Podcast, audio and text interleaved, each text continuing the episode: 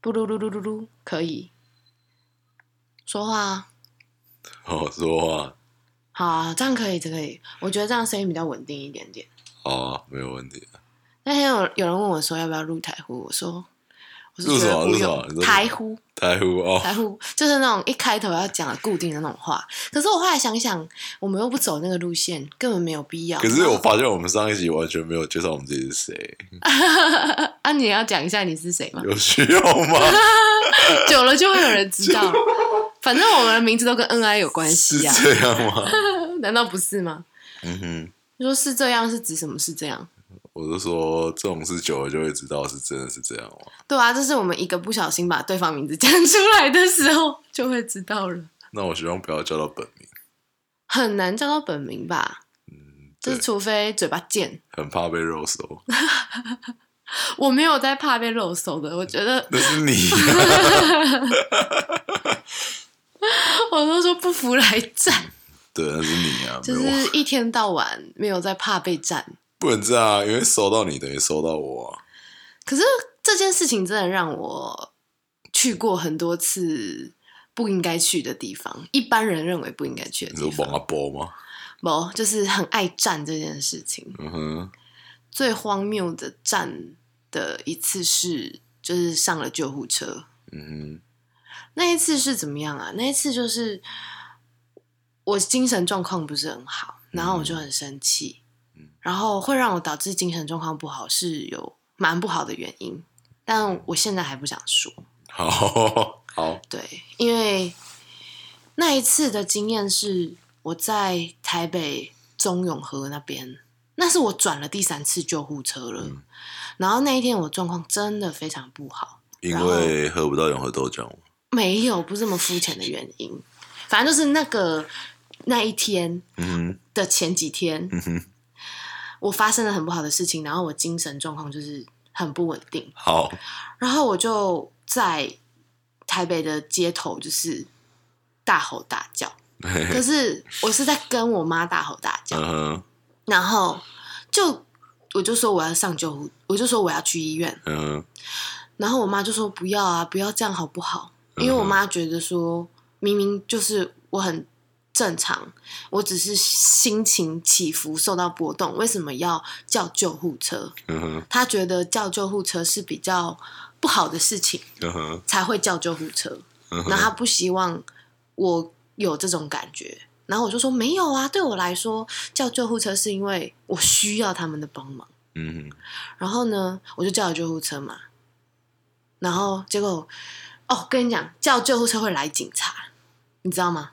嗯，不一定吧？没有真的看什么情形啊？有时候叫救护车不会来警察，你只要叫救护车，就一定会来警察。是因为你打一一零叫救护车吧？靠，要谁会打一一零叫救护车啊？有啊，车祸的时候他就会顺便帮你叫啊，哦，对啊，可是我不是啊，我是直接叫一一九啊。真的假的？好，是啊继续讲。是是是，我就是自己叫还是。台北人地比较多，所以可以这样。我不知道哎、在我们那里看到的都是来救护车，只有来救护车，不会来警察。真的哦、真的，他就是担架，然后上去，然后就送医院。可是要看什么情形吧，因为如果像你的情形是需要强制送医，可能需要配合警察吧。这个我也不是很清楚。我不知道，反正至少今年度我叫救护车哦的数量嗯蛮多的。然后我的每一次就进救护车的体验都有警察陪伴，但是呢，我觉得警察真的是很多余的一个角色，嗯因为他们来，他们的我不知道他们的权威的感受嘛，就是会让我不舒服。就我觉得我为什么要跟非医疗人员解释我的情况？然后好玩的是那一天那一次救护车的经验，就是我一上车，那个警察就接到报案，然后报他他因为他用扩音，他们好像就是都会用扩音，嗯然后就是一个女性，大概是听起来是中年妇女的声音，然后就说：“哦，她她她刚刚在哪一段路啊，看到有一个女子就是在街上大吼大叫啊，什么什么之类的。然后呢，我就生气到不行，我说：“干你屁事啊！”我就在我就是在车上大吼，嗯然后呢，那警察就说：“听到了吗？” 我就想说，现在什么意思？就是呃，为什么就是一个人状态不好的时候，还要被其他的人类去指使或是什么。他如果真的状况好的话，他需要上救护车吗？你既然都已经看到他自己在想办法解决自己了，你为什么还要多嘴？我就很讨厌围观人群。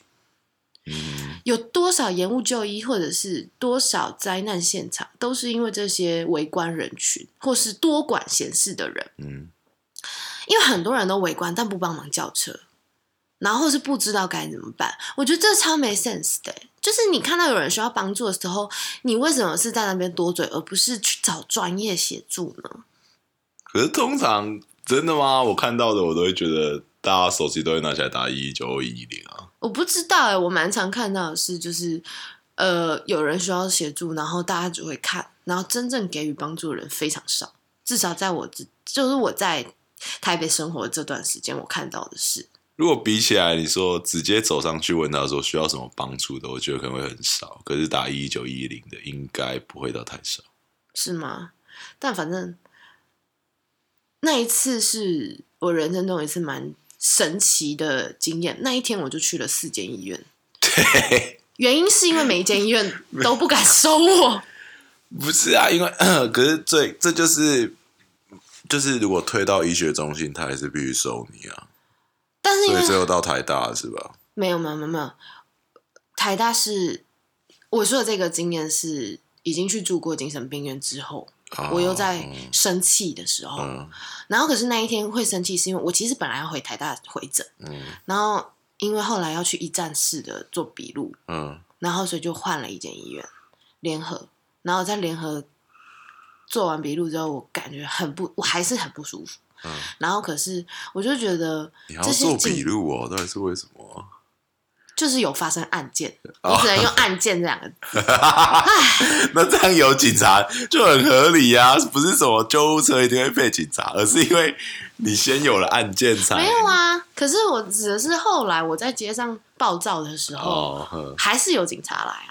可是我先打的是一一九啊，那是我跟你讲，那我知道，我可能知道原因了，可是你在暴躁的时候，人家已经先打一一零了，所以我跟你讲，他们有想帮你，他们只是想把你解决掉而已。所以，对台北人是有人情味，他想把你解决掉。好哦，谢谢他们。但但是，嗯，哦，对，说到就是那一次的，你对去精神病院的人什么感觉？其实它不叫精神病院，它叫精神病房。台大叫精神病房。不是因为就是在南头有一个专门叫草屯疗养草屯疗养院的地方，然后它专门收精神病患者。它有好像有一层啊，然后听说就都是铁栅栏。啊，对，听说啦，我不是因为我是真的不知道，我是真的不知道。台大的精神病房也都是很铁栅栏。很怕说错，它是整个楼层就好像是铁栅栏。那有时候在那个比如说一些影集里面，其实也会看到精神病院都会是铁栅栏，OK，对啊，就而且有蛮多道关卡的，是对，然后连护理站也都是铁栅栏围起来啊。OK，好。你说到电影，我大学的时候看了一部文学的作品改编的电影，它叫《女生向前走》。它就是在说有一个女生，她因为呃幻想之类的原因，嗯反正就是被家人送到精神病院去，嗯希望可以帮助她，帮助她。但是后来呢，她发现，哎。在里面的生存之道是，你要知道自己不正常，你要说自己不正常，然后人家就会觉得你正常。我指的是人家是指说医医生啊、护士啊这些人，嗯就是里面的人都会觉得自己很正常，嗯然后这样就会被认为不正常。嗯所以他们那一群病人，他们就研发出一个方式，就是配合院方说我不正常，然后就会得到比较多自由。可是这是来自于对自己有没有病视感吧？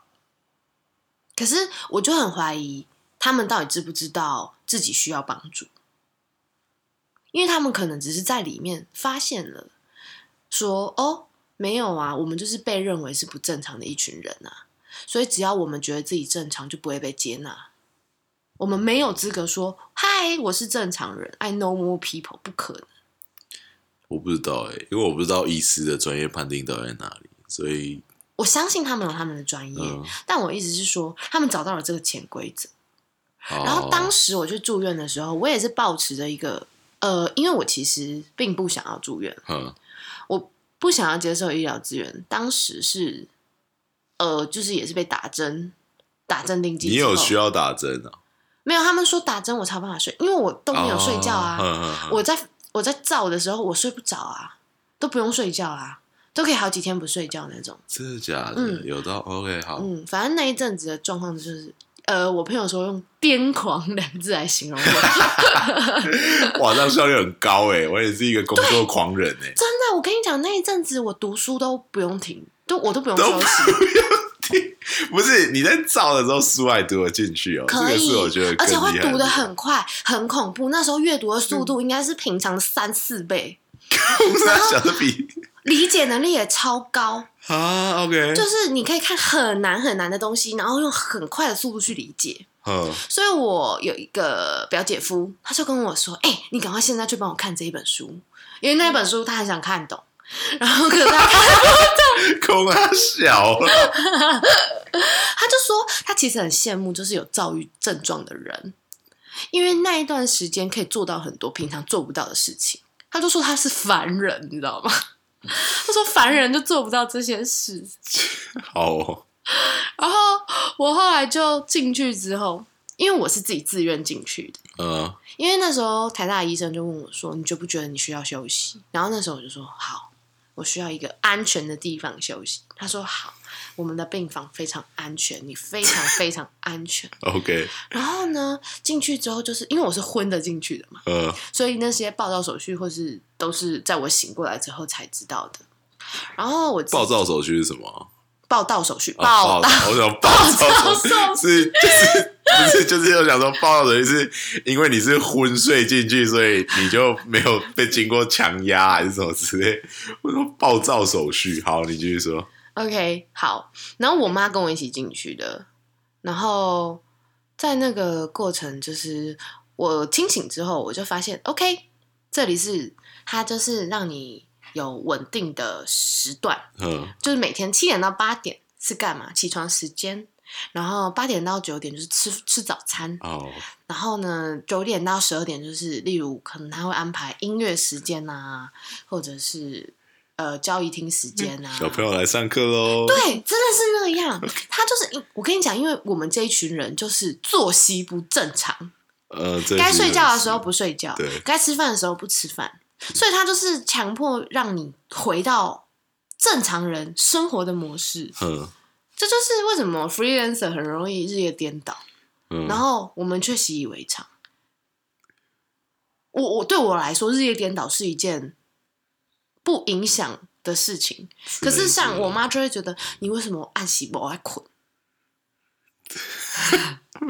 说你为什么都要半夜不睡觉跑出去？嗯我就说，因为我需要啊，我需要半夜不睡觉啊，因为只有半夜可以让我感觉到平静。我就觉得白那个时候我就觉得白天看到很多人类让我很烦躁，所以我就觉得我只有可以，我只能在半夜活动，我只能在半夜去抒发我的情绪，我只能在半夜醒过来工作，嗯然后白天我就是需要睡觉。但是，一般的家庭就会认为说，哈，你怎么白天都在睡觉？哦，这对啊，这倒是真的。是啊，父母会担心。然后，所以我那时候就想说，好，那我就尝试看看，回到所谓的正常人生活状态。嗯其实还蛮舒服的，在里面是你完全没有任何的手机或是呃所有的电子产品，你不能看到任何的荧幕。啊，然后呢，心电图也没有。呃，为什么会有心电图？我们在里面的人都都很正常啊，都很健康，对对，生生理上是健康生理都很正常。哦，所以里面不会有就是其他的，哎，是这样子哦，就是里面不会有其他可能监控你的身体的心跳或什么都没有，没有啊，嘿，没有。也不会有护士来帮你量体温、打点滴，就是跟我们一一般的病房的感觉是不一样。不一样，完全不一样。哎哦，好，它里面就是呃量体温吃哦，对我们吃药都要去护理站吃，时间到啊，了。他就是要看你有没有吞下去，对不对？你就要在护士面前吃下去，然后嘴巴啊给他看，然后舌头上下就是检查，然后你才可以走。哦，有这一把啊对。对对。护士是不是不会轻易的走出护理哎、站？我们要讲护理师，啊，护理师是不是不会轻易的走出护理站？为什么就是怕被攻击啊？不会啊？不会吗？他们很能制服我们，而且里面还有护佐。护佐你知道是什么吗？我知道护佐啊，护佐就是当你发癫的时候负责压住你的人，但我几乎没有看到，因为在里面他固定吃药，他就不可他你就会被控制，你就不可能发癫。但是呢，哦。有一些比较严重的人，我我确实是看到那个时候是一个女孩子，然后她也是外表就是呃跟你一样。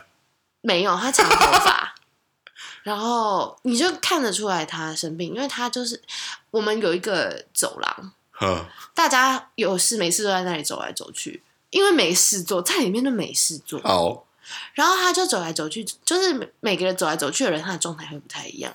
有些人他就是看起来比较快乐的在走来走去，有些人就是很厌世脸的在走来走去，有些人是像尸体一样的在飘。，OK，然后那个女孩子，她就是她永远都往地上看，然后就是身体的摆荡很大，然后嘴巴里不断在骂，但你听不懂她在骂什么。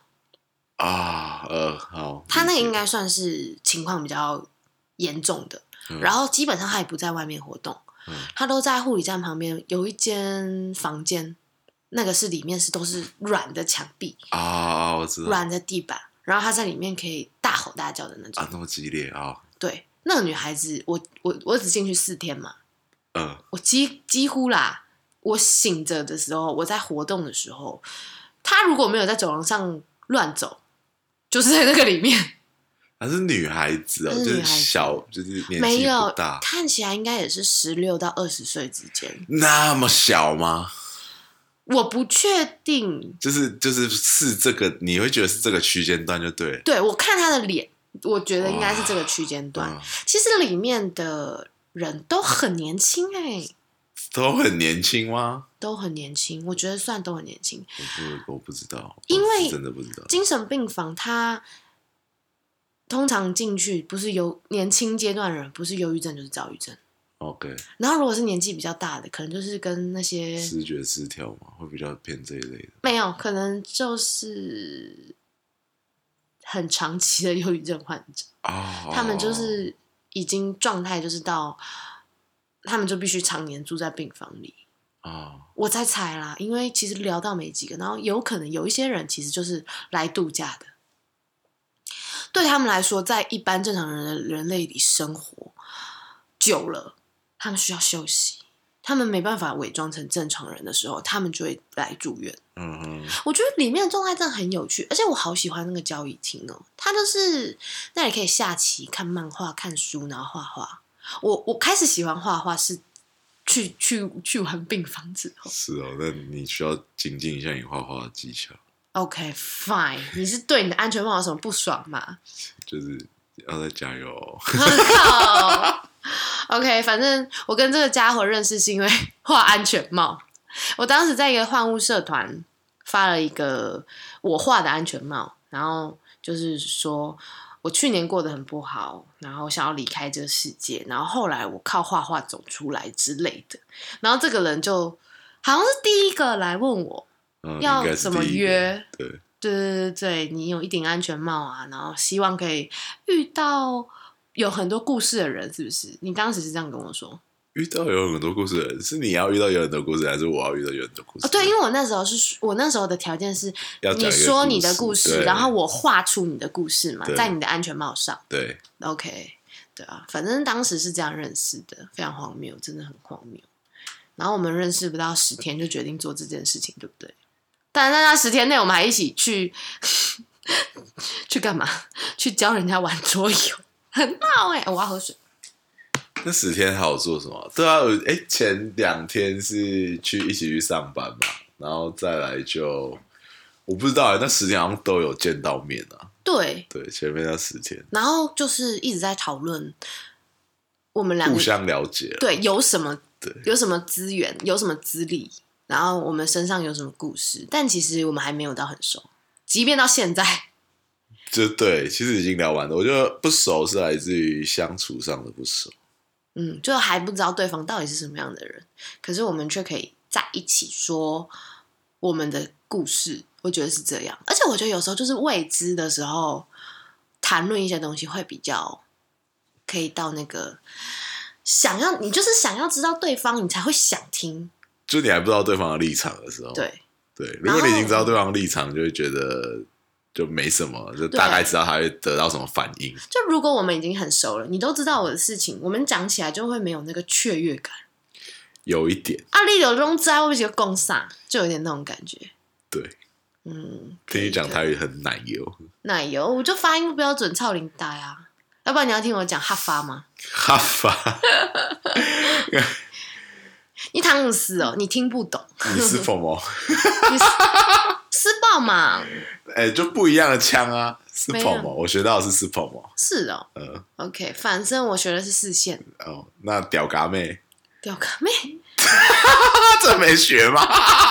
是脏话吗？对啊，哦，我不学脏话啊，我我因为我觉得客家话已经够像，已经够像脏话了，客家话很多发音都跟闽南语的脏话很像哎。蛮接近，就很你会觉得讲客语的人很激动，对，可是他们只是他们，因为他们有九个音啊。对，而且他们语速偏快，对，对，客家人的那个话都很快。对我妈妈他们语速都偏快，是真的很快的那一种。哇，那个大概就跟呃越南的那种有捷径的感觉，语速都很快。对，可是我觉得是因为他们急，性急，所以才会偏快。我也是遇过讲话慢条斯理的客家人，哦，真的假的？我大一大二的客家话老师，我还是因为他走教学，所以他习惯慢慢讲。应该，我觉得走教学的人会慢一点，因为教学需要慢一点，让你听得懂。OK，反正那时候学客家话学的还蛮快乐的，嗯 因为说你没有听过的东西，你才会认真去听，你懂吗？啊，对，就有点像我高中的时候，我们那个补习班，我们学校里的补习班的嗯第一堂课，英文老师走进来，他就学校里的补习班嗯，我们学校有自己的补习班，太练财了吧？可是蛮有效的啦，就是你你就不需要去有用了就对，了对你不需要去一中街去火车站，就是通勤，然后。哦，浪费了。OK，好，然后去，其实都是去谈恋爱，不是去补习。就补习班就是去谈恋爱，哦然后去干嘛？OK，fine，反正那时候补习班老师他就一走进来，大家第一天认识，然后就开始全英文，然后所有人都安静，都不说话。嗯，然后到后来第二三堂课，他还说：“你知道为什么我要全英文吗？因为这样你们才会认真听。”然后就算他呃有人问问题，他也是用全英文，但是换一种方式去解释。能理解可。是当他开始说中文以后，就会开始有人聊天，或是不专心。就觉得听得懂啊。对，所以我后来发现，哦，你要让别人注意到你，你要说别人听不懂的话。有啊，所以他们有打电话报警啊。好，谢谢你哦，靠 腰。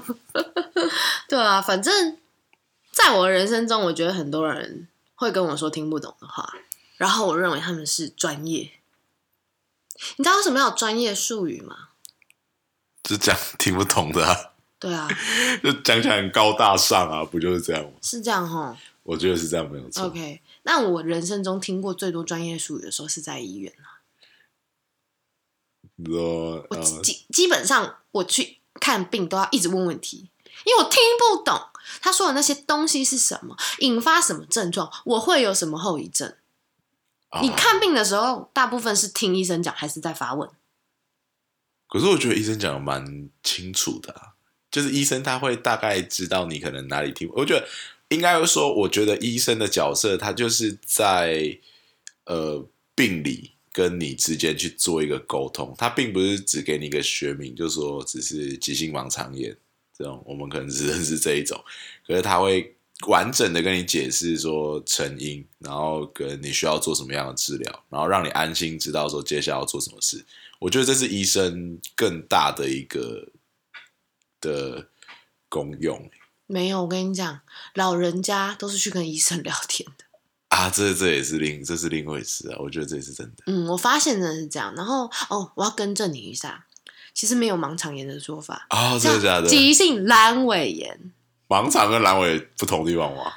应该说盲肠是一个误用的说法，啊，误用其实它是阑尾，就是盲肠是误误，哦，我不是我不知道啊，这你说的你负责。就是应该是说它好像不叫那个学名吧，所以你说盲肠炎就是虽然大家听得懂，啊可是它其实不是，哦，对，其实会误解，就是在医院里面他们会误解你在哦，说什当么。然没有，因为用词要精准啊。对对对，你在医院里，你绝对不能不精准吧？对啊，是啊，所以我在哦，我其实住院，我身体其实不太好，嗯，我从小身体就不好，所以我跟医院蛮有缘的。靠，我连小时候抓周都跳都都跳听诊器，然后我 一定惹坏了啊！结果竟然是一天到晚去医院，笑死，并不是要当医生。笑死！我那时候抓毛笔跟听诊器，哦哦，会抓，笑死！笑死！你抓什么？我没有，我没有抓啊。你你你不知道还是真的没有抓？你们家没有抓？理论上应该是没有啊，因为我家庭的关系，所以基本上比较忙，也比较没有空搞这些有的没的，嗯，对啊，可能也没有修挪吧，哦，修你知道修挪吗？我知道啊嗯，就是长大人的一个仪式啊，长牙齿啊。就没有这些有的没的啊。就是我，我连从小到大，我家人也没有帮我过过生日，OK，对，就没有蛋糕这种。本有有，可是家人是没有。对，可是你会觉得奇怪吗？其实也不会。没有啊。如果这个家庭他们都不过生日，就不会觉得奇怪啊。对，反而反而我长大之后，可能想要买蛋糕，我爸妈生日想要买蛋糕，都会被念，也不是被念冲啊啊，就是不就他们的脸就是有点不知所措，不知道该受宠若惊。也不能说算受宠若惊，就是啊啊啊，千万被安诺。就阿阿被本拿这个哦，大概知道说阿喜阿阿本拿这个许愿的哦，大概是这样，我在冲阿蛙哥，就是蛮有趣的，蛮逗趣的，把这种仪式感带到家庭里面没有不好。可是长辈好像蛮忌讳过生日的，有些长辈啊，忌讳过生日是什么？就是比如说，就很像让逢酒那种吗？不是不是，就很像让死神知道说，哦，你要长大一岁了，就是、啊呃，可是如果你都不过生日，有听过这个。对你如果都不过生日，他就不知道你现在几岁，哦，是这样啊哦。，感觉上、你知道老一辈的人，他们身份上的生日不一定是出生的日期吗？啊？对啊，我妈我爸都有这种情形啊，所以就是我到现在也搞不清楚他们到底什么时候生日，我只能搞清楚说他的就是身份证的生日什么时候。他们自己或许都有点遗忘了啊，而且他们记得是农历，OK，对，八成都会是农历啦。嗯，以前好像都记农历。对吧、尤其是农村社会的小孩，八成都会是农历。那你晚报户口，再报个半个月、一个月，我超清楚我农历生日，因为我七月的。我也蛮清楚我农历生日，我说因为我是鬼，我是七月偷跑出来的。就是欧尼啊，对啊，所以有时候觉得七月的小孩也是，就是我真的有怀疑过他们是不是都是欧尼。可是后来我听了一种说法是说，这个月份其实不是鬼月，是福月。有啦，就是那个盂兰盆节嘛，就是好像它的概念是说，哎，这个月就是让朋友们回去，然后我们做的那些仪式，其实就是让他们好走、好上路，让他们不要在人间徘徊。这个典故可能需要查一下。不过就是概概概念是这样。对，可是鬼月的东西好像是只有台湾才有，哦，真的吗？对，大陆没有啊，是吗？大陆没有，哪个大陆？中国大陆、欧亚大大陆？啊中国大陆。好好说话。中共 中共没有啊，去年中共同路人，你知道为什么吗？因为他们就不能让你有思想，就是他们几乎没有所谓的文化吧？对，对啊因，为如果你开始传承文化，你就开始有思想，他们就无法控制你。所以少数民族被针对得更严重。对啊因为他们有自己的对他们有自己的文化，对啊，嗯，的确是这样。你有自己的文化，就有自己的思想，我就无法控制你。所以我要让你们都一样。所以为什么要血洗？比较干净，血洗你就被灭掉了，那我的意思说比较干净啊，就是血洗 就很荒唐啊！我自己会觉得很荒唐。算了荒唐的，这不是我们可以控制的，就是他们就是已经正在发生，我们只能就反攻大陆啊，哪个大陆？再讲一次，中国大陆。很好。中国大陆个屁哟、大不是啊，啊他就叫大陆不是吗？我不是他是他叫中国大陆，不叫大陆。我就跟你说，大陆是板块，是欧亚大陆还是中国大陆，就是要讲清楚啊。为什么你要讲大陆？不是台湾人就说大陆，至少我不是说内地啊。不是，我的意思是说，大陆这个词就真的不是指他们。哦，你就对我来说，以地理学来说，中国大陆、欧亚大陆、美洲大陆，你懂吗？对我来说那为，什么会称他们为大陆？那是我不懂啊，我不懂为什么大家都要这样简写啊，我就觉得好好说话很困难。那不知道说什么比较好中就中国啊，哦，中中国就中国，为什么要大陆？大陆我就听不懂。世界地球上这么多块大陆，你到底要讲哪一块大陆？当然你说大陆不就是那个大陆吗？没有啊，我不会这样认为。我就问他哪一块大陆啊？干那个你不是台湾人吧？你说我不是台湾人吗 没？有我外星人呐、好不好？所以不能讲大陆哦，怎么这么严格啊？连大陆都不行，我就说我就是一个要就是用字精准的人啊，因为我会听不懂，不管那我我会觉得说大陆，我会觉得意思会误会。对我来说，我不知道，可能后来走学术之后变得比较刁钻吧。因为我们现在我们写论文的话，你只要用字不精准，老师就给你划掉啊。你嗯，久而久之就养成你用字一定要精准，然后要要政治正确啊，你就不能说政治不正所以确的东西。你写你写大陆老师会划掉，会啊，就像台湾，你台大写台小写台，你也都要统一啊。啊，所以大写台小写台，看你啊，你只要写一样就好。好，对对对对，那我不能写中华民国，也可以啊，哦也可以，但你就要统一啊，好，因为如如果你的里面都跳来跳去不一样的话，你的论述就那照你来讲，台湾也是个地理啊，那你讲台湾我听不懂啊，所以你要讲中华民国是这样吗？你在讲什么？就是台湾不就是台湾这个跟中华岛的民国名字吗？都在这里啊，可是大陆是，我就跟你说啊，很多块大陆啊，哦，是这样，没逻辑耶！你刚刚这个问题毫无逻辑可言。不是啊？我想到台湾也是个地名啊，台湾是地名吧？大陆不是地名啊，大陆是大陆是一个板块。哦的嗯名词嗯有理有理，对啊，我就跟你说，我我斟酌这个点，只是因为我听不懂你在说哪一块。哦，对啊，我就是这样。所以我说好没事，哦靠腰，最讨厌这种人，我最讨厌人家跟我不是我就忘记怎么讲哦啊，亚洲大陆吗？对吧？亚洲大陆欧欧亚大陆、欧欧洲板块跟亚洲板块，就是我知道欧洲跟板块，欧洲跟亚洲是连在一起的，对啊，所以也可以单独称大陆为亚洲大陆，也不行，因为上面是俄罗斯的。我不知道哎、那个地理，因为我是念高职，我地理台呃，我世界地理其实没有学的很好。我的我的我的地理程度应该是国中的程度，哦，没有问题，因为我知道后来高中生的地理是不是分得很细？对啊，蛮细的啦。嗯，可是我很喜欢地理跟地科，嗯哼就算我被认为是文主生，可是我的生物啊、地理跟地科是我很有兴趣的东西。生物这种东西本来就偏文主吧？是吗？就是三类不是要念生物吗？对啊，可是我意思是说，他背的比较，就是生物给我的感觉是比较偏背的。哦，你你判断一个学科是文还是理是用这个方式？我觉得这个会是比较属于我的方式啊。嗯，可是我我我是文主生，但我也不爱历史啊，就是因为我觉得历史要背的东西又太多了，就是我就算爱背东西，也没有到那么爱背。我是把它当故事在听，可是我觉得就是历史课本，所以我觉得老师很重要。我觉得历史课本很无聊。你让我去看世界史的故事的话，我都会比看课本舒畅。应该是说，我觉得我我们那个年代的课本写的很无聊吧。现在小朋友的课本好像蛮好玩的，我有看过几版，我有看过几版，然后我觉得跟以前很不一样，我觉得很多我觉得很羡慕他们。就我觉得如果我有这种课本，我也可以念得很好，我也可以念高中啊。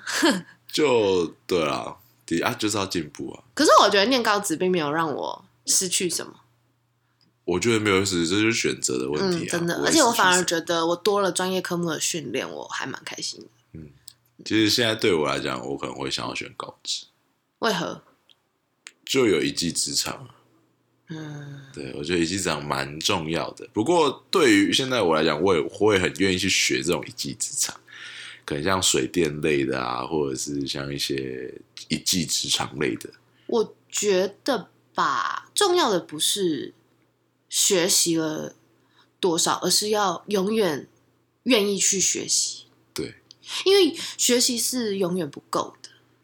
没有错，活到老学到老，其实不是口号，而是真的必须这么做。因为你如果停止了学习，你就会停滞在原地。对吧、就是老屁孩的差别啊、哦、就如果你就是有的人会说哦拒绝学习。你屁孩，你小时候是屁孩，并不会因为你年纪大了，就让你变成你不是屁孩，你就变成老屁孩。可是如果你在屁孩的时候，你愿意去学习，那你就会改变，你就不会再是屁孩。所以一个人衡量一个人，并不是用年纪，就是他是可以当一个小的标准，但是如果你全部用年纪来看的话，我觉得会很累，因为你会心里就想说，为什么他会做出不符合他这个年纪的事情？可是重点在学习的量，学习的量嘛，对，所以我就说，很多人长年纪，但没有长智慧，对，会是这样，没有错，会虚度啊。虚度嘛。对，我是一个非常喜欢学习的人，我甚至连在精神病房里，我都在学习。学习画画吗，没有，我在学习这些人怎么这么可以做自己。啊，在里面，每个人都没有在管别人在干嘛，哎，每个人都超级自我，哎，这倒是真的，超级真的超看到所。有的影集，他们都会自己做，就比较少一起。对对他们都自己在干嘛？自己就是像你说的，自己走来走去，对他也不会管你在旁边干嘛，对，还蛮棒的耶。其实，其实我觉得大家都蛮适合去住一下，就是你真的很需要休完全休息。那完全休息是你真的可以阻绝外界的所有东西。哇，很需要。然后可是我在里面，我比较难过的一点是那个铁窗的压迫感，就是我可以看到天空，可是那个那个是双层就一条一条啊，然后就感觉很就是离很它是远吧。一一一层玻璃之后，铁窗，然后再一层玻璃，是双层玻璃，我理解，能理解。对啊。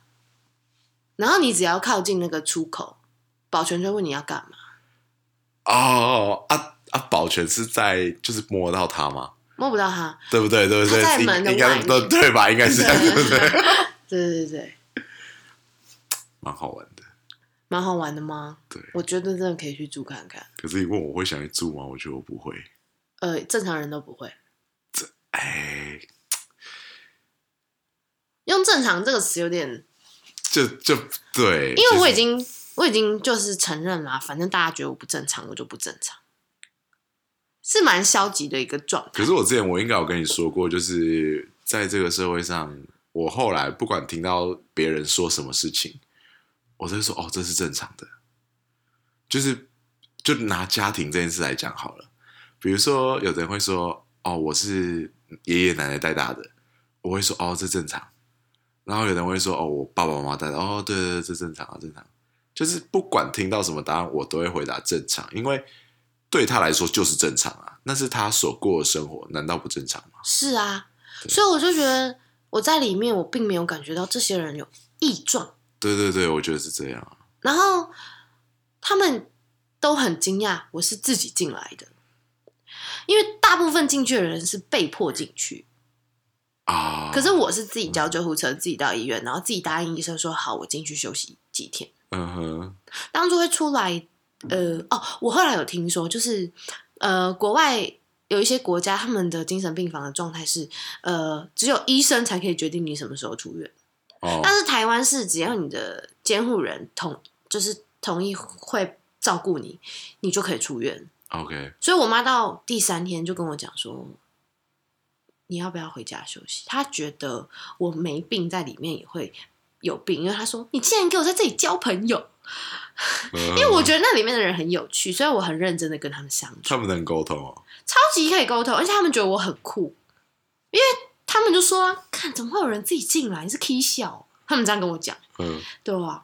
然后因为年纪都相仿，然后他们有个 KTV 时间，嗯，对对对，反正就好对，好很笑，可是我好笑，感就是其实在里面过得很舒服，对，就好像不该笑，可是好笑。就在里面就有点像世外桃源。我我觉得就是都市丛林里的绿洲，就武林啊，就是武林。就找到那个世外桃源啊。嗯，我觉得是，嗯，但是外界就会觉得这里是一群疯子住的地方。哦，可是其实里面忧郁症的人比较多哎，根本就没有想你想象中癫狂的人。就是我刚刚前面说的那个女孩子，真的是唯一一个。啊，理解。然后，可是他在癫狂的时候，也都不会有人用异样的眼光看他。会，我有时候会在安全帽里面大吼。哦，骑车的时候。哦，看，你知道我为什么喜欢骑机车吗？哦，因为在骑机车的时候，你大有大道都没人鸟你啊。尤其是如果你骑到那种山林里啊、海边呢、你在那个快速道路，不是快速道路，就海线，嗯嗯风又很大，嗯，然后你旁边如果又是汽车的话，他们又不会开窗，就可以唱《山海》。对，你就大声唱歌，大声是啊，都没人鸟你。对，我所以，我超爱骑车，就是这样。可是我在市区也蛮爱骑，因为我我在市区骑车可以默默流泪，哦，就是有两种方式啊，反正我可以选择。我心情不好的时候就骑车。对，心我心情好也骑车，我心情不好也骑车。哦，是啦，你知道本田吗？我知道啊，两金刚里里面的本田我知。道。然后我就觉得我可以理解，就是那个坐上去就可以做自己的感觉。啊，对，那其实这是也是一个仪式或或象征吧。就是他可能平常都过得很委屈，很委屈，很委屈，也不知道委屈，就是没有本我出现。但他一坐上机车，就是他自己。我觉得骑车对我们这个年纪来讲，有一种自由的向往，嗯，可以把它当成自由的象征。因为在十八岁，然后刚考到驾照之后，你可以开始扩大你的移动范围。对你的移动范围一扩大之后，你会突然觉得好自由，而且扩大移动范围。假设你又有男女朋友，你可能又有其他的记忆，可能是一起出游，或者是跟朋友，这些记忆会是很自由的记忆。在那个年纪，尤其十八岁，又是刚这个年代，应该是刚考上大学，嗯，就没有烦恼了。对，嗯大家可能会有很蛮多同我蛮多同学都把大学当做最后一关了啦，最后一关是指就是考上了就就结束了。你说最后的学生时代吗？，对对，诶，应该说考试生涯的最后一关的，哦，对吧？我们在我们在这个体制里面都是考试升学，考试升学，考试升学，最后一关通常会是大学。，OK，对，有的人当然是在高中就停止啊，可是我们身边的我们读的学校身边的这些人，应该是会继续升学嘛？应该是说台湾现在教育制度应该就是偏这样吧？对啊，也就是至少这样啊，最好最好最好最少最少都会希望你有个大学学，历啊，对，有个大对学学历。就是以前的状态是哦，念到大学是很很很不错的就，但七 percent 嘛，但现在就是念到大学没有什么特别，对啊，所以就会继续往上啊。其实这样讲，在念到硕班也没什么特别、啊就是如果按照这个模式发展不是为了要特别，是因为你知道，当大学变得普遍之后，高教的那个品质就会下降。呃你要照你要照顾到所有人的话，你就不能太难。对啊，然后，可是我觉得研究所也不是说变得多难，只是说你可以去，就是你在又能再大学筛掉一批人啊。不是不不是吗这样，大学是给你很多很多东西，嗯但你如果找到一个哎、诶你非常有兴趣的，那你再去念研究所。哦、研究所是这个功能，可是这样很怪啊，就跟你高中的时候已经是给你很多很多东西，然后你再选一个科系，不是已经细分一次了？那为什么又要？就是当然再细我可以了解，可是为什么要在大学再做一次一样的事情啊？就是因为教育普及化的关系啊，他不能在大学的时候要求你太难啊，太深，而且都已经大学了，还不会要求太说实难太深在啦，高中以前的东西就是普通科目，国英数设字那些就跟喜欢画不上等号吧。有些人会说我喜欢国文，也喜欢英文，可是然后呢，就它嗯。有一点难活用在生活上或未来工作上。嗯，说实在，数学很好的人，他未来用到的不是不是说只有算钱而已吗？我说高中以前学的东西啊，我觉得高中以前学的东西在生活上其实蛮困难使用的。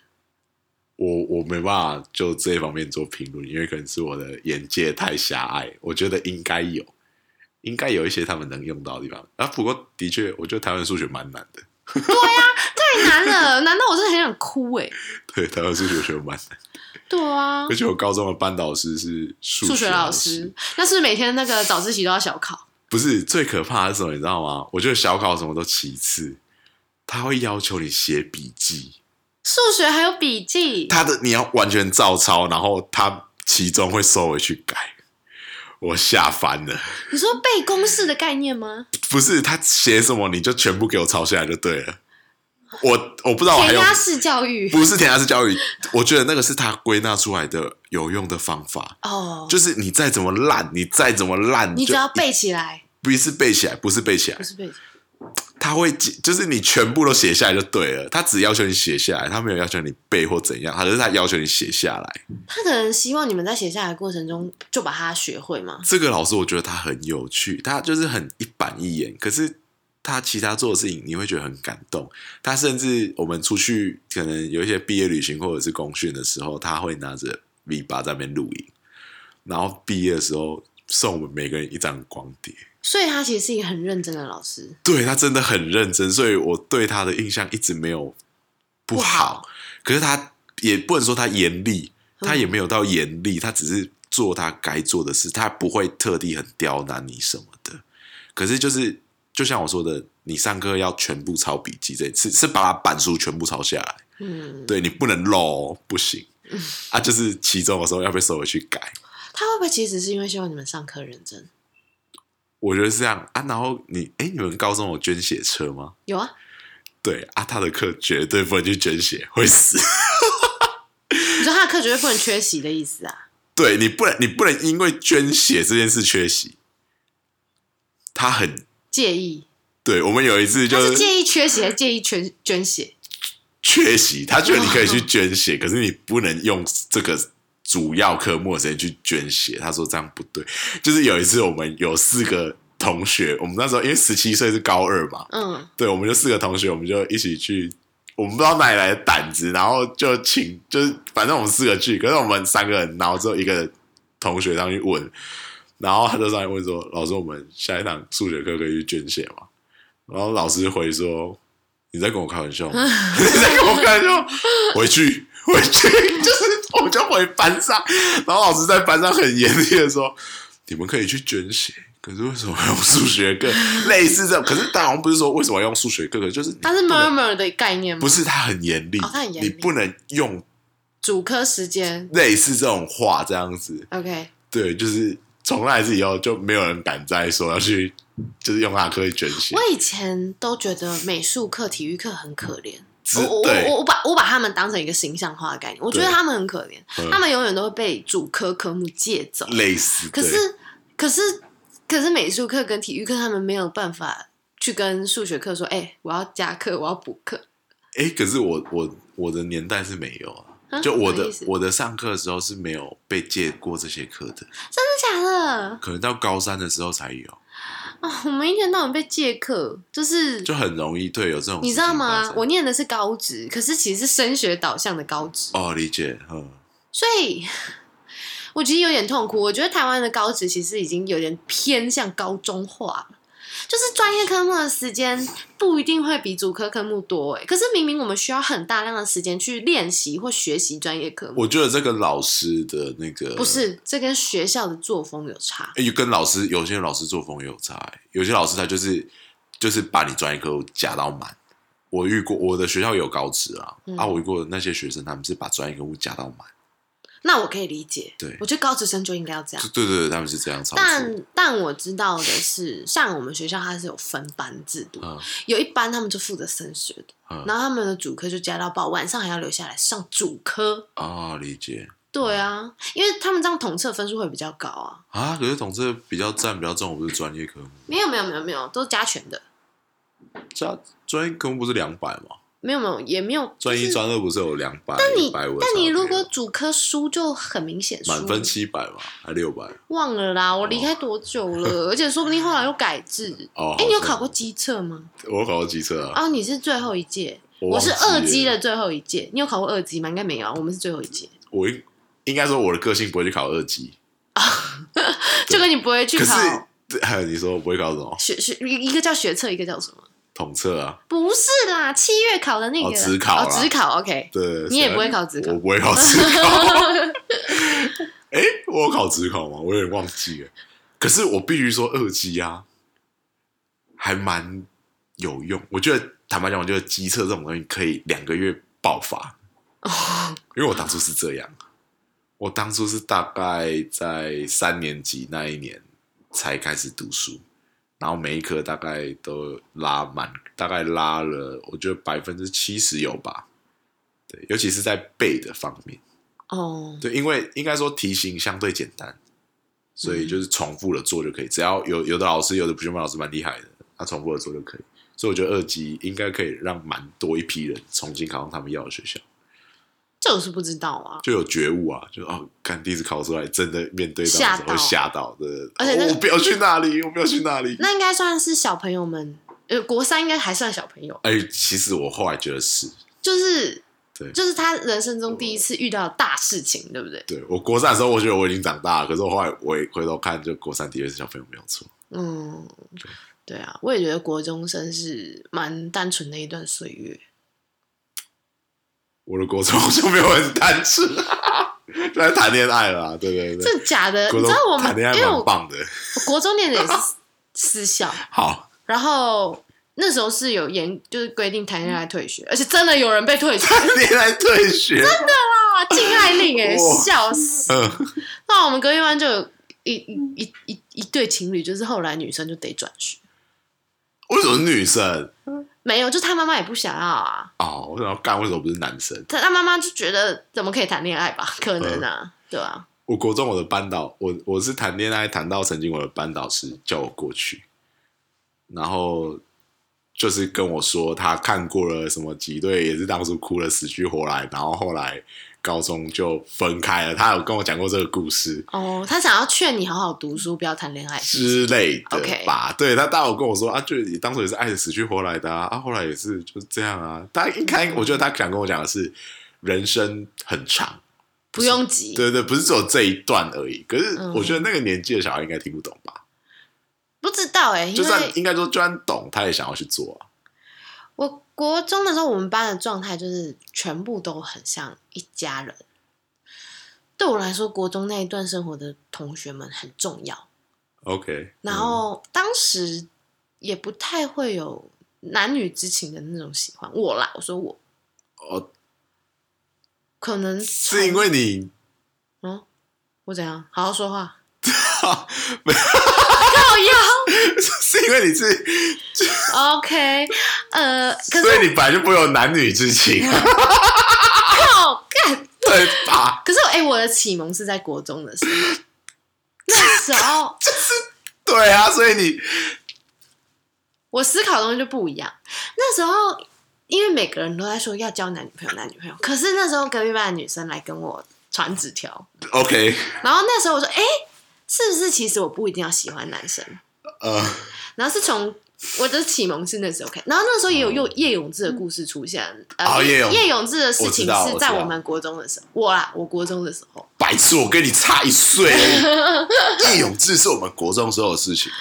开始被盛传，对哦，对他应该被重视他对他发生的时候，应该不是我们国中，应该是我们更早了，对，应该是蛮早的。那时候好像因为蔡依林有讲她的故事还是什么，叶我忘了。对叶永志的故事我一直记得，反正就是叶永志的事情是在那个时期，在我国中那个时期被开始有人在重视正视，嗯，然后同性恋的概念也是那个时候可是叶永志他不是同性恋吧？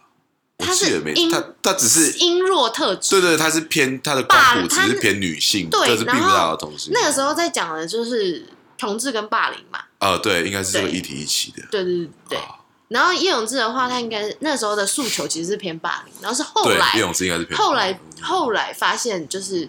呃，应该是说同志族群他们是希望说每个人不一样的样子都应该要被好好对待，而不是像他这样只是偏性别光谱上面对的对对就是每一段时期，这个故事被拿来呃宣宣扬的是不一样的诉求。我后来听学弟妹啊，就是他们有说他们在家政课的时候，家政课，嗯，有做类似性别光谱的东西，哦，就自己的特质可能像比较偏阴柔，或者是就他不是当来有这种量表是不是？好像有，可是我不确定嗯现在学生是不是有。那我觉得有的话，他会自我肯定是好事还是坏事，我也不能确定，嗯因为我觉得这来自更多来自于同才之间的问题，而不是。呃可是如果他的不是师生的问题，如果他的那个答案是只有他自己看得到就好啦，他可以，你知道吗？这就是一种自我了解的工具。但是有个问题是，假设你的好朋友问你，你会不会说？好朋友问我，那就是看你自己了。对对对对，没有错。我意思说啊，那说出来会不会怎么样？就是我，我所以我想要建立的就是，我们可以在任何时候说自己想说的话，活成自己想要的样子。干谁不想啊？的空 啊，所以我为什么去住精神病院很开心的原因，就是因为我发现里面的人其实才是最自由的那一群。OK，我啦，我是这哦样觉得。像那个对啊，可能每个人对自由的定义本来就不一样。是啊，但反正我就觉得要好好生活，必须先知道什么是自己最舒服的样子。嗯然后我也认为说生病没有关系，嗯，你就去住院吧，住院不是也不是接受治疗啊，应该对接。受治疗去面对它啦。对，而且一定要有病视感，你一定要知道自己状态最难的就是有病视感啊！不要不要 always 觉得我可以，我可以，你不可以，我可以，不是，当你 当你要一直说服自己我可以，我一定撑得下去的时候，你就已经在撑了。